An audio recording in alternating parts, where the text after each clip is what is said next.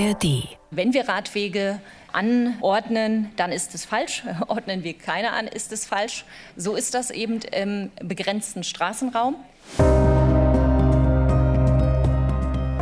Da braucht hier überhaupt keiner mit dem Kopf schütteln. Sie sind die Ersten, die sich in der nächsten Sitzung wieder hinstellen und sagen, wenn irgendwo ein Toter zu beklagen ist, dass die Unfallkommission bitteschön jetzt mal handeln soll. Mit einer hörbar genervten Verkehrssenatorin Manja Schreiner zum Einstieg sage ich Hallo zur neuen Ausgabe der Spreepolitik, unserem landespolitischen Podcast von RBB24. Mein Name ist Sebastian Schöbel. Manja Schreiner stand diese Woche mal wieder im Fokus der Berichterstattung. Es ging einerseits um die Bilanz beim Radwegeausbau und die ist nicht gut. Andererseits ging es auch um Radwege auf Kosten von Busspuren und Taxistände auf Kosten von Busspuren und am Ende waren irgendwie alle sauer auf Manja Schreiner. Wir analysieren, ob das gerechtfertigt ist oder nicht. Außerdem schauen wir nach Brandenburg, wo gerade die CDU auslotet, wie rechts ein Witz eigentlich sein darf und wie lange man als Christdemokrat einem rechtsextremistischen Vortrag über Deportationen lauschen darf. All das heute in der Spreepolitik.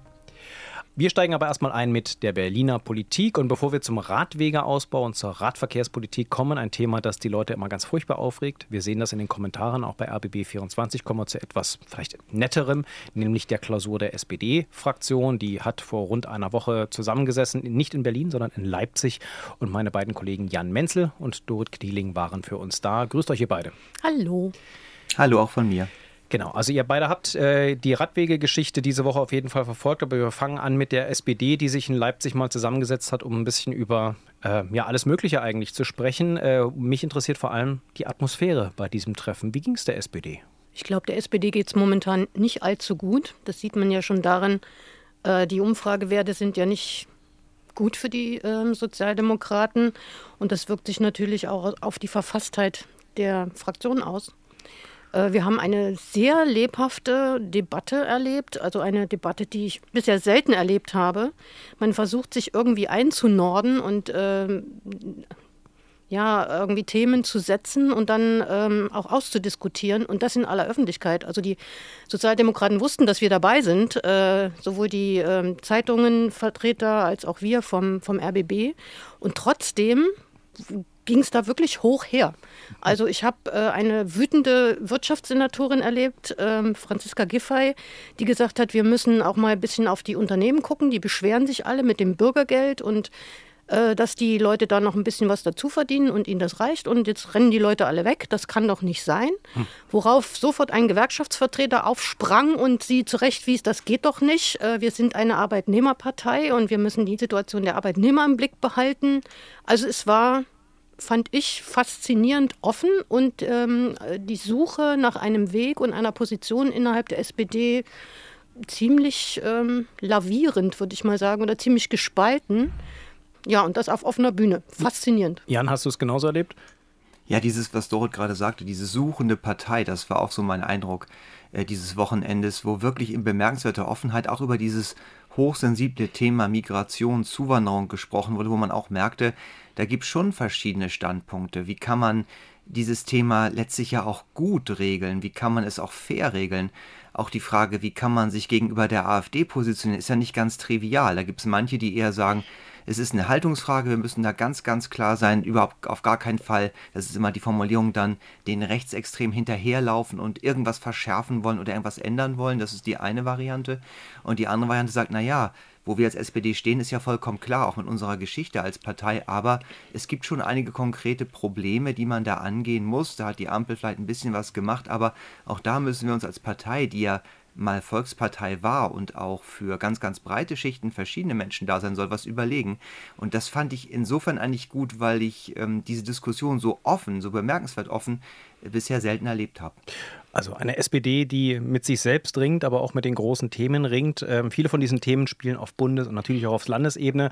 Ähm, aber tatsächlich ein Thema, das aus dieser Klausur noch an diesem letzten Wochenende hervorgekommen ist, ist eins, das ganz explizit Berlin betrifft, nämlich äh, das Tempelhofer Feld. Auch diese vermeintlich kleinen Themen wurden da besprochen. Nämlich, äh, Jan, es ging ums Tempelhofer Feld. Was genau hat die SPD da für einen Vorstoß gewagt?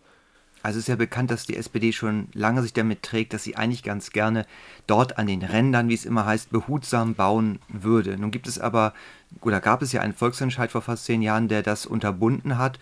Und damit muss man politisch umgehen. Nicht ganz einfach. Und da ist jetzt eine Idee, eine neue eigentlich gar nicht mal, aber wieder hervorgekramt worden, dass man dann die Bürgerinnen und Bürger noch einmal abstimmen lässt.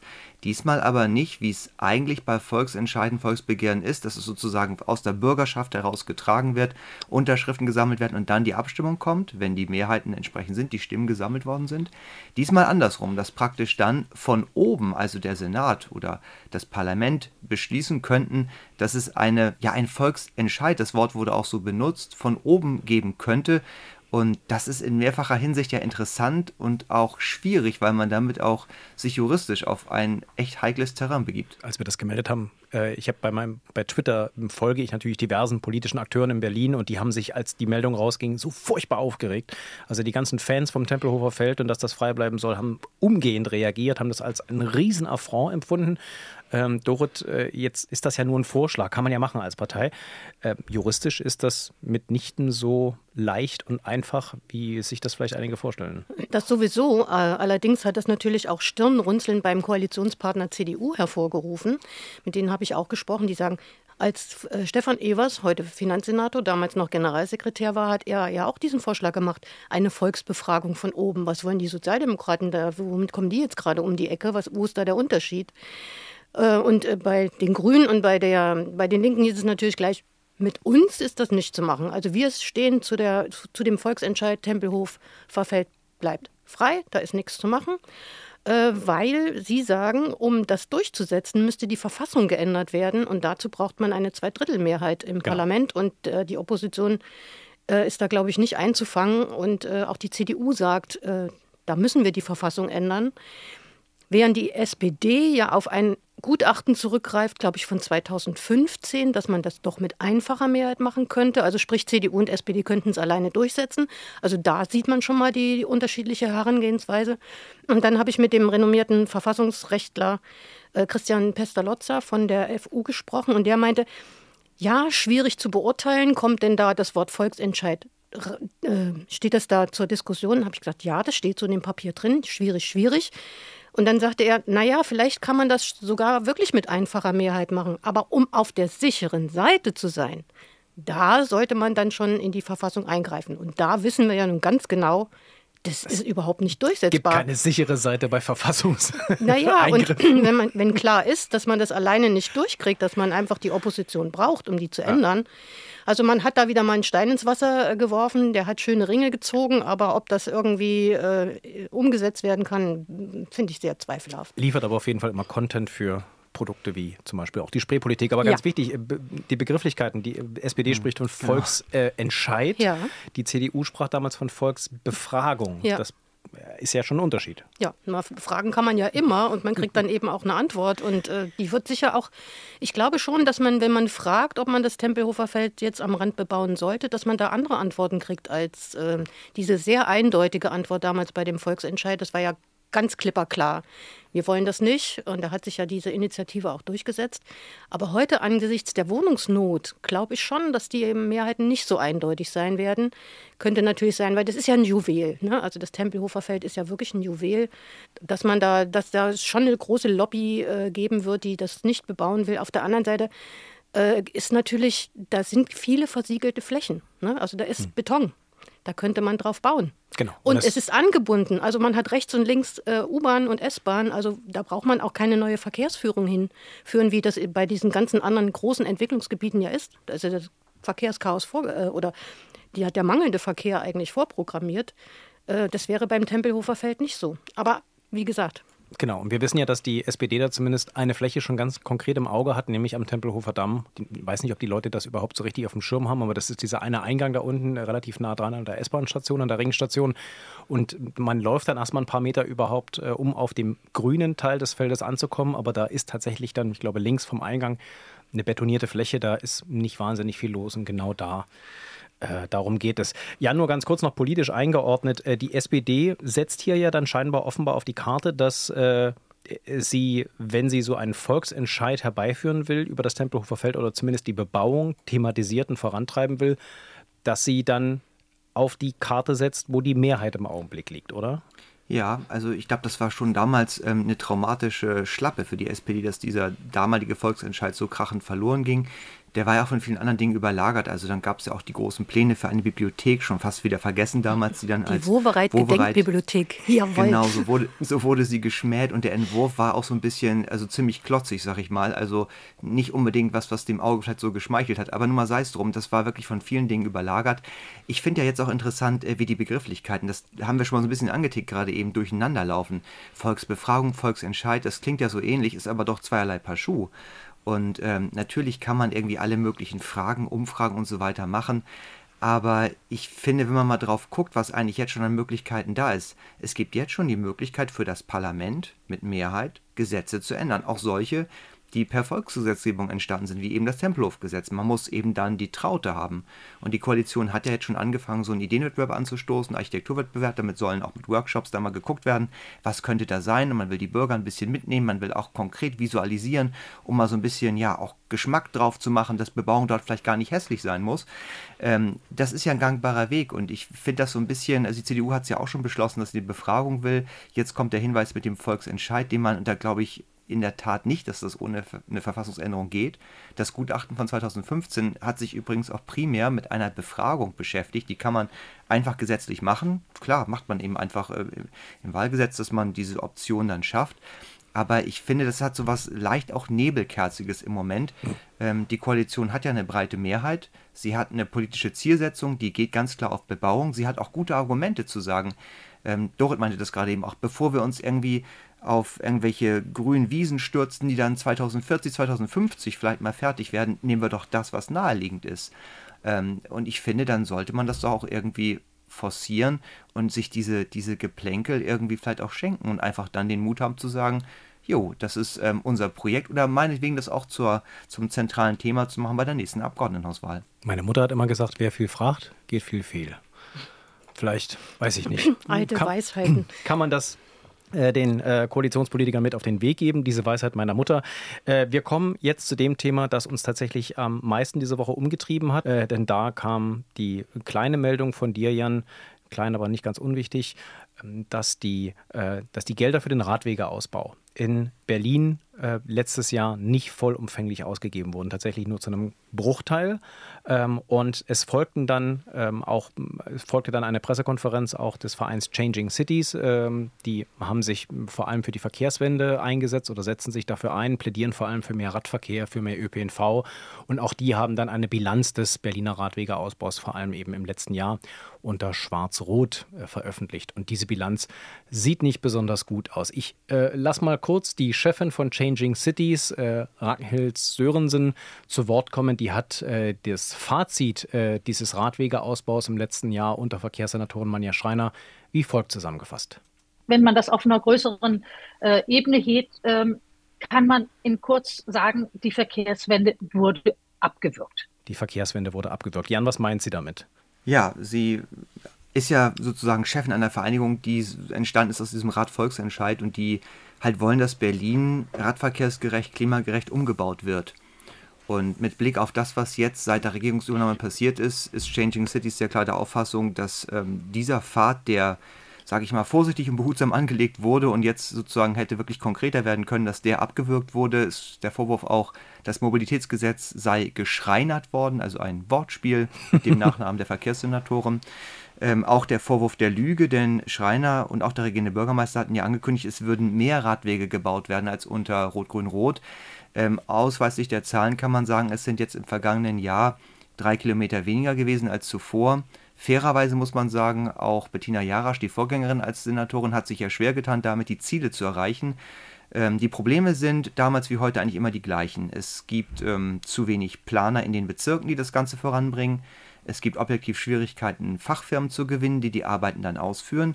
Nun kam aber erschwerend hinzu, und das hat die Verwaltung auch eingeräumt in einer Antwort auf eine parlamentarische Anfrage, dass eben auch der so viel beachtete und kritisierte Prüfstopp durch die Senatorin Manja Schreiner im vergangenen Sommer dazu geführt hat, dass es eben Verzögerungen gab. Und da kann man eben konstatieren, dass von den 19 Projekten, die damals angehalten wurden, dann nachträglich doch wieder auf den Weg gebracht wurden, dass da bis jetzt eigentlich keins fertig ist. Und das hätte eigentlich schon größtenteils im letzten Jahr abgeschlossen werden sollen. Genau, und aus dieser äh, parlamentarischen Anfrage, wer die sich dann durchliest, kann man äh, im Abgeordnetenhaus ja auf der Webseite auch schauen. Und ich finde einen ganz interessanten Nebenaspekt, äh, der da auch mit öffentlich wurde auf diesem Wege, ist, dass die Verkehrsverwaltung, nachdem sie die Radwege wieder freigegeben hat, also die Projekte, dann hinterher aber auch nochmal in die Planungen eingegriffen hat. Und dann sind da zum Beispiel, in einem Fall haben sie das nachgewiesen, bei der Grunewaldstraße tatsächlich der Radweg auch nochmal kleiner wurde und dann da doch noch Parkplätze für Autos mit, äh, ich sag mal, reingefriemelt wurden. Ähm, das heißt also, dieser Vorwurf an Manja Schreiner, sie würde den Radwegeausbau nicht ernsthaft vorantreiben und am Ende sich doch eher für die Autos entscheiden und nicht für die Fahrräder, der lässt sich nicht so ganz von der Hand weisen, oder? Nee, ich glaube schon, das ähm, kann man so sehen. Das ist ja auch politisch, muss man ja ganz ehrlich sagen, auch so gewollt. Es gab ja im Wahlkampf und auch danach die klaren Ansagen. Die CDU hat diesen Wahlkampf ja auch damit geführt, dass sie eben, sie nennt es diese Benachteiligung, das Zurückdrängen des Autos eben nicht will.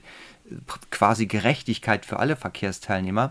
Äh, das war ja die Ansage. Und dass das politisch umgesetzt wird, finde ich, kann dann auch niemanden wirklich verwundern. Es wird nur immer nicht in dieser großen Offenheit eingeräumt, weil die politische Erzählung ja immer die ist, äh, gemeinsam schaffen wir das, wir wollen für alle was machen, aber wir kommen da einfach an Grenzen, weil das, was in Berlin an Straßen, an Parkraum da ist, das ist ja endlich. Und da kann man sich einfach nur für jeden Quadratmeter Straße einmal entscheiden, wer da nun fahren soll oder parken soll oder eben auch nicht. Das ist, glaube ich, so das Ding. Und ähm, Standards waren angesprochen, da ist eben gerade diese die Grunewaldstraße in Tempelhof Schöneberg finde ich ein super Beispiel. Das war eigentlich komplett fertig und auch mühsam geeint. Da war zum Beispiel die IAK als Vertreter der Geschäftsinhaber dort in der Gegend mit involviert und alle waren eigentlich mit dem Kompromiss, den es gab, zufrieden. Man hätte nur noch bauen müssen. Dann wurde das angehalten und jetzt soll es in die Umsetzung gehen, aber mit einem schmaleren Radweg, einem Radweg, der nicht mehr abgepollert ist. Da sagen Leute von Changing Cities, das ist ja viel unsicherer. Und eben jetzt doch mit 50 Parkplätzen mehr. Und natürlich sind all diese Projekte jetzt schwer verspätet, werden im Frühjahr werden die ersten jetzt fertig. Äh, wahrscheinlich äh, die anderen verzögern sich bis, glaube, Ende des Jahres oder sogar noch länger. Das heißt, dieser Radwege Prüfstopp, wie auch immer man ihn nennen möchte, äh, dieser 19 Radwege, der hat sich auf jeden Fall auf die Planungen ausgewirkt. Manja Schreiner, ähm, du hast gerade die offene Transparenz, äh, die transparente Kommunikation über das, was sie mit den Radwegen vorhat, ähm, angesprochen. Sie hat im Interview mit dem RBB allerdings auch noch einen Satz fallen lassen, der war äh, überraschend transparent für mich, fand ich nämlich. Sie hat die, den Radwegeausbau, die Ziele bis 2030 angesprochen oder wurde danach gefragt von euch. Jan. Ähm, da geht es darum, dass, ich glaube, mehr als 2500 Kilometer Radwege gebaut werden, ne? bis 2030. Ja, das ist so, da gibt es verschiedene Zahlen. Manche reden von 2300, 2600, ist aber auch egal. Eine ganze Menge muss Gen da gebaut werden. Genau, und dann hat sie äh, angesprochen auf diese Ziele Folgendes gesagt. Man muss sich ehrlich machen in der Planung, in den Haushaltsmitteln. Wie viel kann man schaffen angesichts von Personalressourcen, Planungskapazitäten, Ressourcen bei den Baufirmen? Und das ist einfach so, dass man diese Ziele nicht erreichen kann. Mit anderen Worten, sie hat die Ziele für den Radwegeausbau mal eben abgeräumt. Ja, aber in dem Punkt würde ich durchaus konstatieren, sie hat sich da auch ehrlich gemacht und das wäre auch, glaube ich, grünen Ressortchefs ganz ähnlich gegangen. Wir reden da wirklich über tausende Kilometer, die noch gebaut werden müssen, über Radschnellverbindung, wo wirklich auch im Hochbau was passieren muss mit Brücken, weil die sollen ja kreuzungsarm von den Außenbezirken in die Innenstadt geführt werden. Wir reden da über die abgepollerten Radstreifen an Hauptstraßen. Wir reden da über ein ganzes Radnetz, was sich so spinnenförmig über die ganze Stadt dann setzen soll, über Nebenstraßen, die dann zu rein Radstraßen gemacht werden sollen ähm, das innerhalb von, wir haben immerhin 2024, von sechs Jahren zu schaffen und dann zu gucken, ähm, selbst wenn man da alles reinpackt und selbst alle besten Willens sind, oder wären. Ähm, das ist ein Ding der Unmöglichkeit. Und das zu sagen, finde ich eigentlich auch soweit okay, dass diese Vorgabe des Gesetzes nicht, ähm, nicht zu realisieren ist. Das ist, glaube ich, allen klar. Und dennoch könnte man ja trotzdem sagen, mir ist das klar, dass das nicht funktionieren wird, aber ich will trotzdem versuchen, so viel wie geht. Und ich glaube, da ist das Misstrauen bei Verbänden und bei der Radlobby doch sehr, sehr ausgeprägt, dass dieser Wille in der jetzigen Verwaltung nicht da ist. Das muss man natürlich auch dazu sagen. Changing Cities gehört natürlich auch zur ja, Radwege-Lobby Ähm, die haben eine ganz klare eigene Agenda und die äh, formulieren sie auch entsprechend offensiv. Das ist ja auch ihr gutes Recht. Aber man muss dann wahrscheinlich konstatieren, das, was man sich da im Mobilitätsgesetz und vor allem beim Radwegeausbau vorgenommen hat, war schon immer sehr ambitioniert.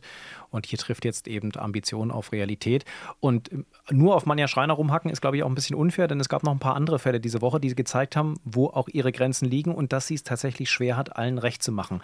Ähm, einerseits die Diskussion darüber, dass ähm, in Berlin in Prenzlauer Berg ein, eine Busspur im Prinzip aufgelöst wird zugunsten von Radfahrern. Auch das gehört dazu, rund 400 Meter, äh, wo jetzt künftig dann Fahrradfahrer nur noch fahren dürfen und die Busse müssen mit auf den Autofahrstreifen. Ähm, da hat sie sich tatsächlich mal für Radverkehr stark gemacht. Auch das gehört dazu. Da ist ja viel Platz. Also da sind drei, äh, glaube ich, drei oder zwei. Muss ich jetzt mal nachgucken. Ähm, äh, Busse, äh, nicht Busspuren, Autospuren.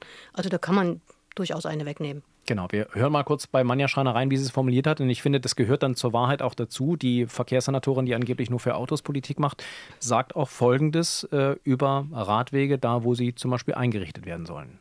Die Otto-Braun-Kreuzung wurde umgebaut, weil es da drei Todesfälle gab. Es ist eine Maßnahme der Unfallkommission. Die wird jetzt durch einen Fahrradstreifen geschlossen. Und da ist auch sehr, sehr viel Fahrradverkehr. Da ist wenig Busverkehr. Und die Entscheidung ist jetzt das eine oder das andere. Und die kombinierte Entscheidung, ob ein Bus hinter einem Pulk von Fahrradfahrern herfährt oder lieber auf einem Kfz-Streifen, wo der Verkehr liest, das ist ja ziemlich eindeutig.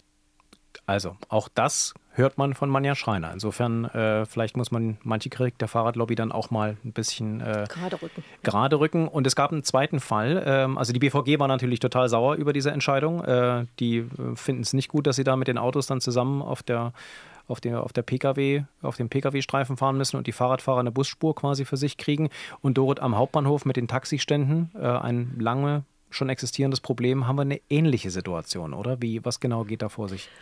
Na, da ist ja im September entschieden worden, dass, die, dass vor, also auf dem Europaplatz vor dem äh, Hauptbahnhof keine Taxis mehr halten dürfen. Das wurde gesperrt, äh, die Auffahrt. Und die Taxis sollen jetzt immer hinten am Washingtonplatz, also das ist der Blick Richtung Kanzleramt, sollen die äh, stehen und die halten sich nicht dran. Also wir haben dort gedreht, waren mit der Kamera vor Ort und das war wirklich äh, erschütternd, was wir, was wir da gesehen haben.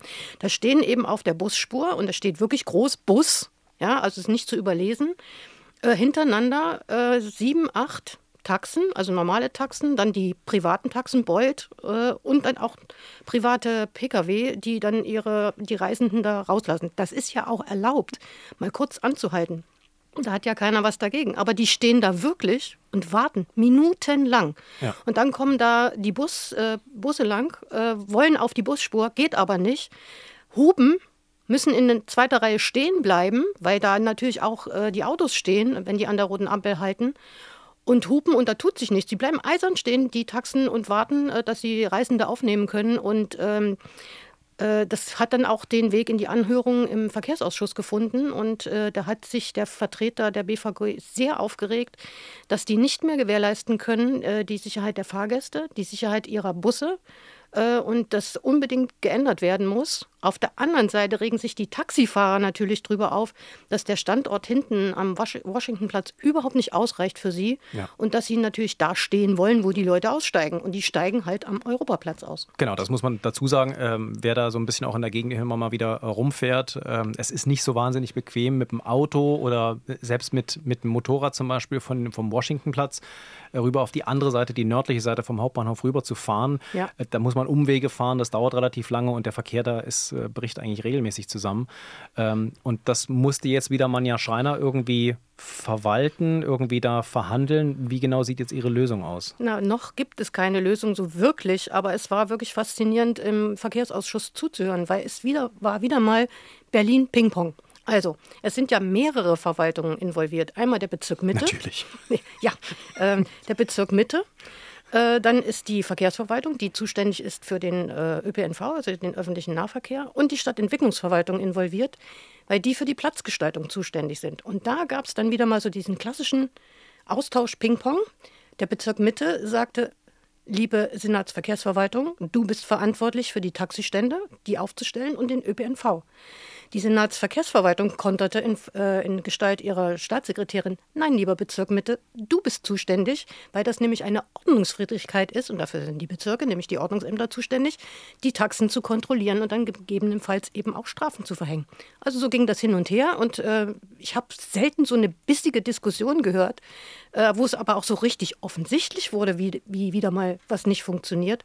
Und dann kam noch die äh, Senatsstadtentwicklungsverwaltung ins Spiel, die sagte, naja, wir haben ja mal eine große Anhörung gemacht. Wir haben ja alle eingeladen und da waren auch die Taxivertreter da. Und die haben gesagt, das reicht, wenn wir am Washingtonplatz parken. Ah. Das scheint aber der normale Taxifahrer von den sozusagen von den Standesvertretern nicht mitgekriegt zu haben. Denn die machen, was sie wollen. Jetzt habe ich gelesen, dass es äh, zumindest im Raum stand, dass dann, also man versucht dann da Taxistände, temporäre Taxistände irgendwie einzurichten auf dem Washingtonplatz, äh, auf dem, auf dem Europaplatz, äh, also die nördliche Seite. Also der Vorschlag ist, und der ist, finde ich, genauso absurd, äh, also hinter der, der Bushaltestelle, also jetzt stehen sie faktisch in die in der Einfahrt der Bushaltestelle und die Taxis sollen jetzt hinter die Bushaltestelle kommen. Äh, vier bis, drei bis vier äh, Plätze sollen da eingerichtet werden. Er sagt, die BVG, das geht auch nicht, weil wir müssen uns ja an diesen Taxis dann wieder vorbeilavieren. Wir müssen ja dann von der ganz rechten Spur in die linke Spur wechseln und das geht also alles überhaupt nicht. Die haben verschiedene Vorschläge vorgelegt, äh, die sollen jetzt geprüft werden, ob vielleicht abgepollert wird, ob da sogenannte Cups, das heißt, dass, da werden so Barken aufgestellt, ähm, dass die da eingerichtet werden. Aber nun ja, ich bin gespannt, was sich durchsetzt und vor allen Dingen, wann? Ja, genau. Das Wann äh, ist sowieso immer die Frage. Dann lasst uns versuchen, wenigstens einen Hoffnungsschimmer oh in diesem Podcast zu setzen. Und äh, da schaue ich dich an, äh, Dorit, äh, denn du hast diese Woche auch dem Plenum gelauscht, der Plenarversa äh, Plenarsitzung im Abgeordnetenhaus. Und äh, da war mal wieder der Görlitzer Park äh, ein großes Thema und der Zaun. Und ich bin mir sicher, ich bin mir total sicher, auch weil ich diesen Hoffnungsschimmer für diesen Podcast so sehr möchte, hm. da ist, ist doch bestimmt eine Lösung äh, besprochen worden, oder? Also, wann kriegen wir den Zaun am Girlie und wie durchsichtig und schön wird er, damit alle damit leben können? Also, wie der mal aussehen wird, das ist ja auch noch alles äh, gar nicht spruchreif. Der muss ja erst mal ausgeschrieben werden. Ne? Das sind ja auch Summen unterwegs. Äh, wir wissen nicht, wie hoch, äh, wie schön oder wie unschön er sein wird. Aber gestern wurden im Prinzip die altbekannten äh, Argumente ausgetauscht. Ne? Der regierende Bürgermeister hat es ja, ich will jetzt nicht sagen zur Chefsache gemacht, aber er ist ja derjenige, der diesen Zaun vorantreibt, äh, der ihn am liebsten schon im Frühjahr hätte aufbauen lassen. Das ist nun nicht mehr möglich. Er soll möglicherweise im Sommer kommen. Wir werden sehen.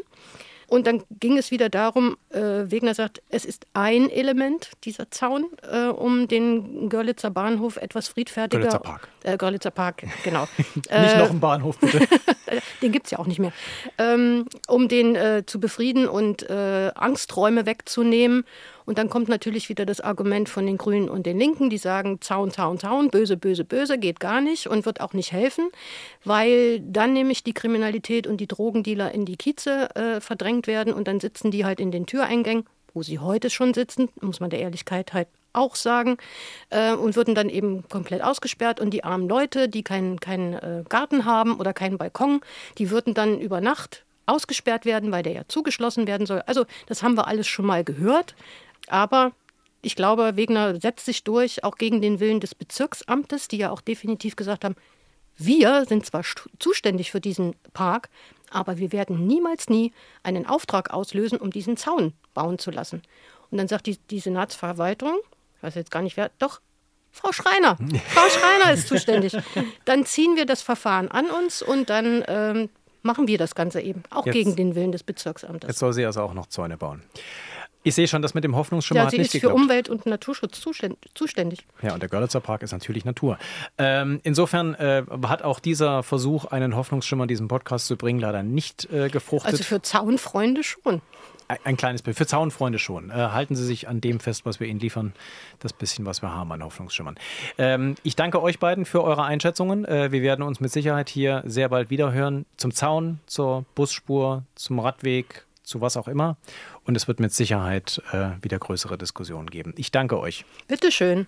Sehr gerne. Die Brandenburger CDU ist in Aufruhr. Der Vizechef der Christdemokraten in Brandenburg wünscht grünen Politikerinnen im Bund offenbar den Tod an den Hals und musste Konsequenzen ziehen. Gleichzeitig werden Verbindungen einzelner Parteimitglieder zu rechtsextremen Treffen bekannt, bei denen es unter anderem um Remigration ging, also mit anderen Worten Deportation von Menschen. Und all das mitten in einem Wahljahr, in dem die CDU ja eigentlich die SPD vom märkischen Thron stoßen will. Um all das zu besprechen, ist jetzt äh, für uns im Podcast zugeschaltet Thomas Bittner aus unserer landespolitischen Redaktion in Potsdam. Grüß dich, Thomas. Hallo.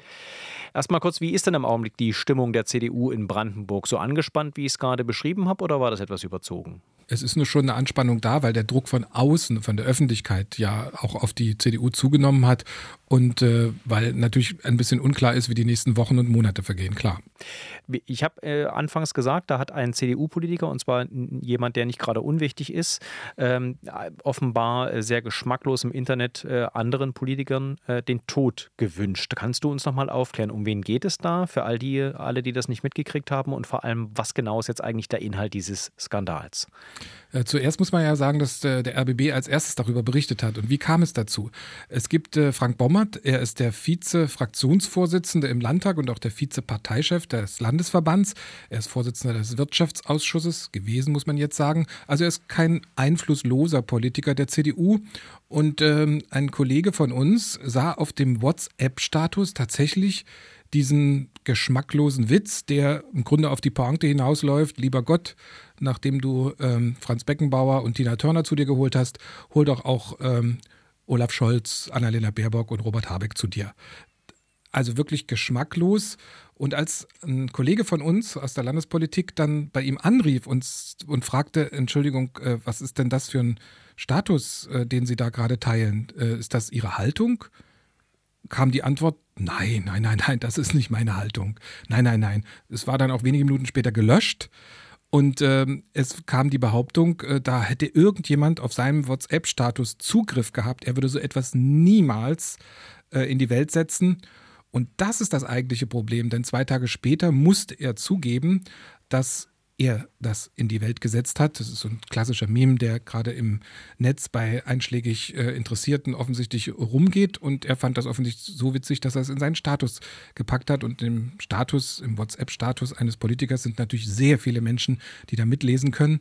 Und so kam es dann dazu, dass die CDU sich am letzten Freitag äh, im Präsidium zusammengesetzt hat, mit ihm äh, sich verständigt hat. Inzwischen gab es Anfragen zum Beispiel von der Märkischen Allgemeinen, die sich inzwischen bei Facebook, bei Meta, dem Betreiber von WhatsApp, äh, erkundigt hat und gesagt, geht das, dass jemand von außen, ein Familienmitglied, wie, sie, wie er es behauptet hat, äh, einhacken kann und dann das äh, quasi äh, den Status verändern kann? Da kam die ganz klare Antwort, nein, das geht nur vom eigenen Handy. Und als das die Parteifreunde Herrn Bommert gefragt haben, musste er an dem Freitag zugeben, nee, das kam doch von mir. Und deshalb gab es einen Verweis. Das ist die zweitschwächste äh, Parteistrafe, die man sich bei der CDU holen kann. Zuerst kommt die Verwarnung, dann kommt der Verweis, danach käme eine Amtsenthebung von bestimmten Ämtern. Also ist so, mm, ja, ja, ähm, der Versuch klarzumachen, wir sind mit der Variante nicht einverstanden.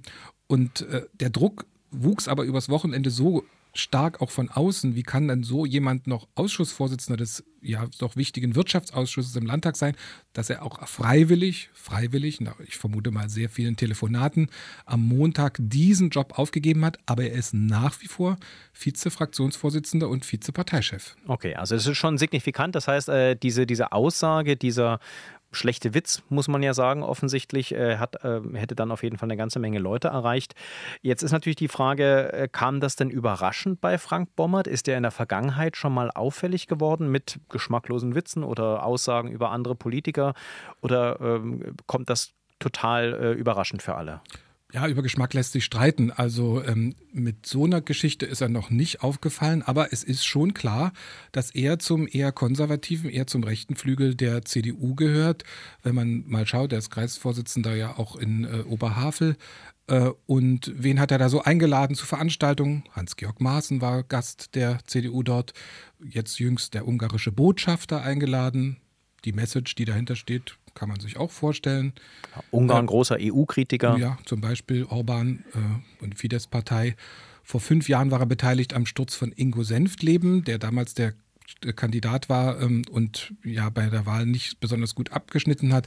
Aber auch wenn man so, er ist sehr fleißig bei Facebook, wenn man bei Facebook schaut, wenig wird über die Erfolge der Kenia-Koalition, in der er ja ein maßgeblicher äh, Politiker ist, geschrieben, sondern es ist ganz viel auch Hass auf die Ampel, also die Ampelregierung wird als Geißel, als Sargnagel, als Chaotentruppe, als Langweiler, als linksgrüne Sozialisten dargestellt.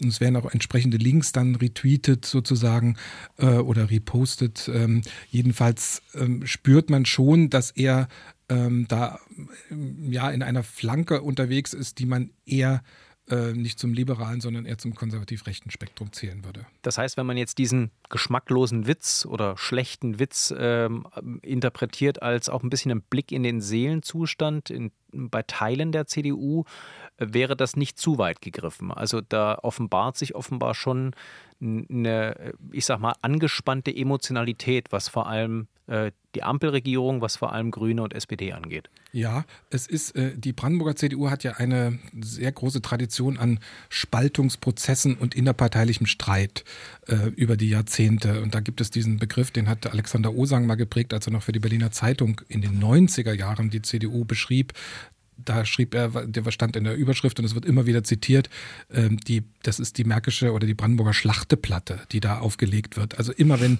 wenn eine Diskussion kommt, dann zerreißt es die Partei, dann, dann, dann streiten sich die Lager. Als Jörg Schönbohm äh, als Parteivorsitzender zurückgetreten ist, dann gab es einen vehementen und, und auch brutalen Machtkampf, wer die Nachfolge von ihm übernehmen könnte. Und das waren dann die, diese Flügel. Und was Jan Redmann, dem jetzigen CDU-Parteivorsitzenden, gelungen ist in den letzten vier, fünf Jahren der, der letzten Wahlperiode, dass er diesen rechten Flügel der Partei auch einbezogen hat und das alles sauber austariert hat. Jüngst, als die, die Liste für die Landtagswahl beschlossen wurde, da hat er äh, den Politikern Frank Baumert und Saskia Ludwig, die auch in dieser Liga spielt, ähm, Platz sechs und sieben gesichert. Und das sind ja, also die CDU kann mit ja, mindestens 17 Plätzen rechnen, wenn das nach den Umfragen die, die, das Wahlergebnis so abläuft. Da sind ja sechs und sieben doch ziemlich gute sichere Listenplätze. Und das hat er natürlich auch mit dem Kalkül getan, dass genau dieser Teil der Partei auch in, äh, in der CDU ähm, quasi sich nicht sorgen muss, dass, dass ihre Stimmen nicht gehört werden.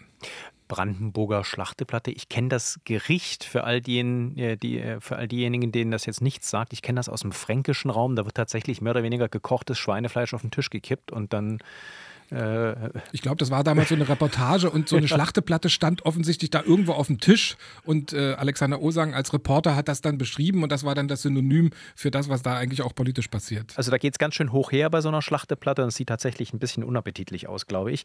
Ähm, unappetitlich äh, ist äh, das richtige Stichwort äh, oder vielmehr politisch schwierig ist es ja für Jan Redmann, den äh, CDU-Chef in Brandenburg, der in letzter Zeit ziemlich offensiv aufgetreten ist, auch gerade mit Blick auf die SPD, auf den bisherigen Koalitionspartner, der schickt sich ja an, bei den Landtagswahlen im September äh, Dietmar Woidke ablösen zu wollen als Ministerpräsident. Wie ist er denn mit dieser Situation jetzt umgegangen? Denn das ist für ihn ein denkbar ungünstiger Start in ein Wahljahr. Ja, und vor allem es kommt zur Unzeit für ihn, weil er ist ausgerechnet jetzt im Urlaub am anderen Ende der Welt und äh, muss quasi aus seinem Urlaub heraus ähm, quasi über die Kontinente jetzt die, die, diese Sache äh, regeln. Der Generalsekretär Gordon Hoffmann musste jetzt vieles äh, dann in die Hand nehmen. Und das ist, glaube ich, für ihn schwierig so aus der Ferne, weil natürlich auch der Druck auf ihn wächst. Jan Redmann äh, ist im Augenblick natürlich in der politischen Auseinandersetzung mit den Gegnern ähm, durchaus angriffslustig dicke Backen mache Woidke Dicke hat. Backen machend an Dietmar Woidke. genau. Mit den Grünen äh, nach der Wahl nicht mehr zusammenarbeiten wollen. Linke und AfD vehement angehen als äh, rechter und linker Rand. Ähm, und dann äh, braucht man sich nicht wundern, dass er dann jetzt natürlich von den Partnern, die er attackiert, äh, selber Feuer bekommt. Genau, das wäre nämlich die Frage, wie gehen eigentlich seine Koalitionspartner damit um? Denn die Kritik von Bommert richtete sich ja explizit gegen die SPD und die Grünen, natürlich im Bund, aber es ist die gleiche Partei.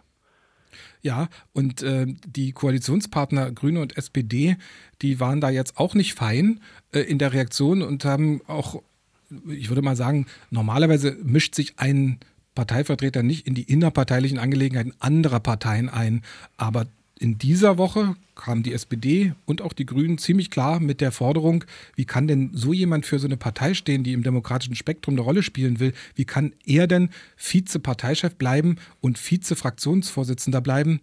Das ist eine Sache, die die CDU mit sich klären muss. Aber der Druck kam von außen von Grünen und SPD. Da habe ich mal ein paar Töne rausgesucht, tatsächlich aus euren Berichten. Wir hören einmal Daniel Keller von der SPD, der äh, das wie folgt ausgedrückt hat. Zum einen ist das ein persönlicher Angriff, der weit weg von der demokratischen Grundordnung ist. Und auf der anderen Seite sorgt es für die Verrohung äh, der Politik, die wir hier erleben in der Kommunikation.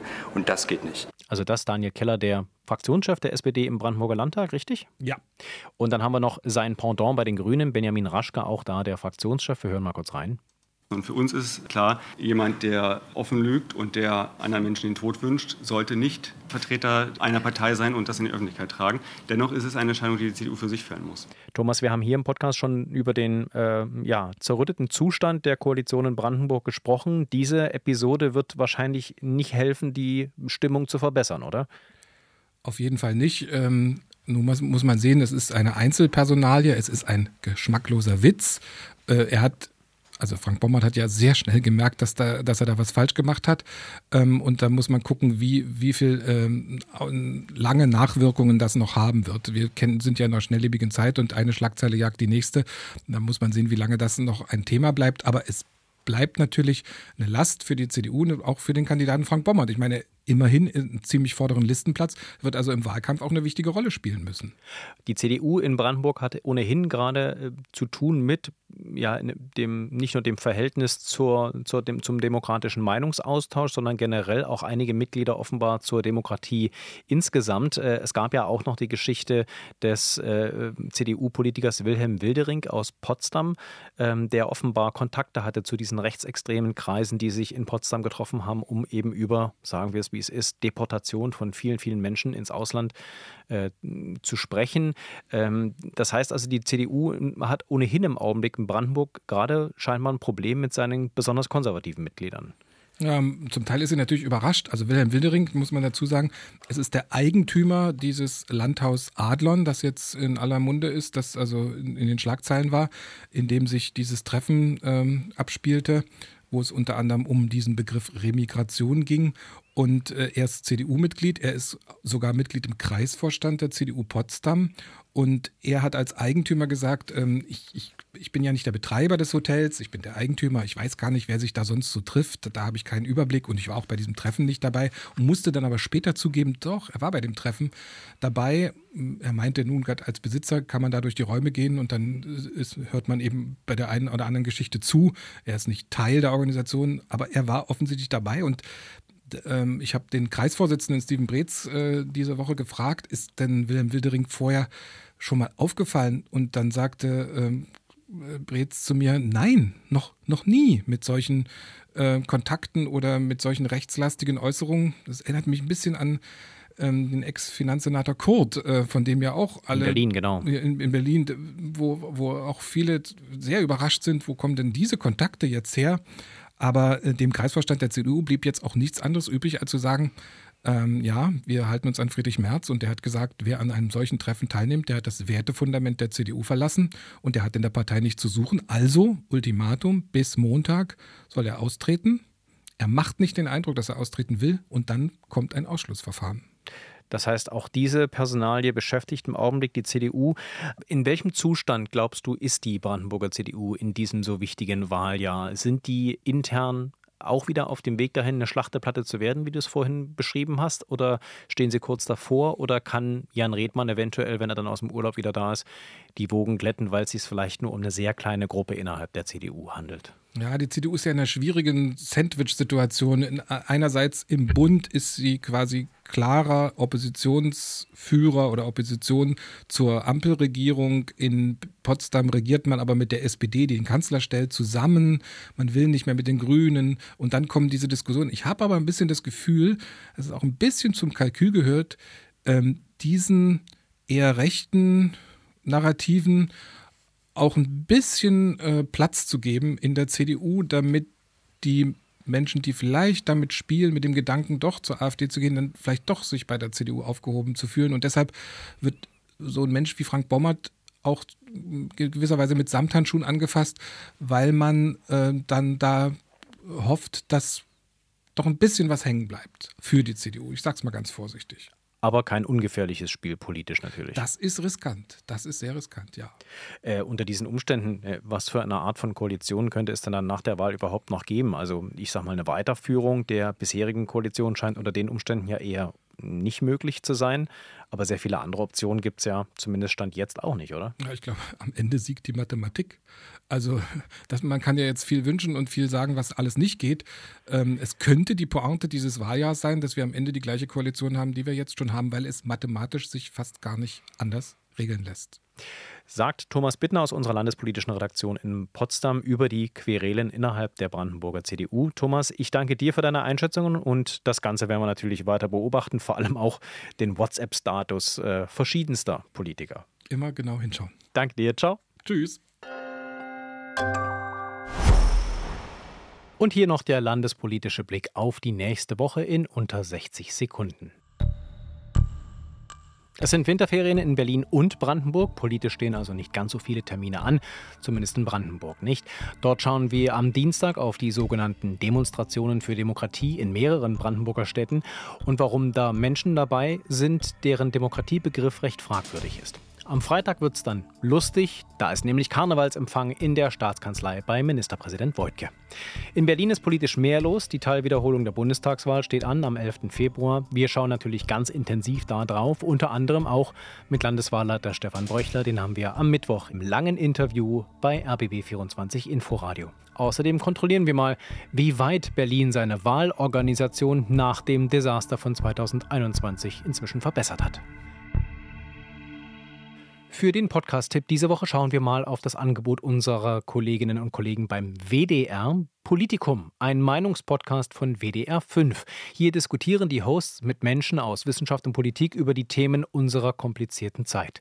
In der neuesten Folge reden sie unter anderem über die Unterschiede zwischen den Boomer-Generationen in der BRD und der DDR. Sicherlich auch hier für uns im Osten nicht ganz unspannend. Politikum, der Meinungspodcast vom WDR, zu finden in der ARD Audiothek. Da, wo es auch uns gibt, die Spreepolitik. Wenn Sie Fragen, Wünsche, Anmerkungen haben, schreiben Sie uns gerne eine Mail an spreepolitik.rbb-online.de. Tschüss für diese Woche, sagt Sebastian Schöbel und ich wünsche Ihnen schöne Winterferien.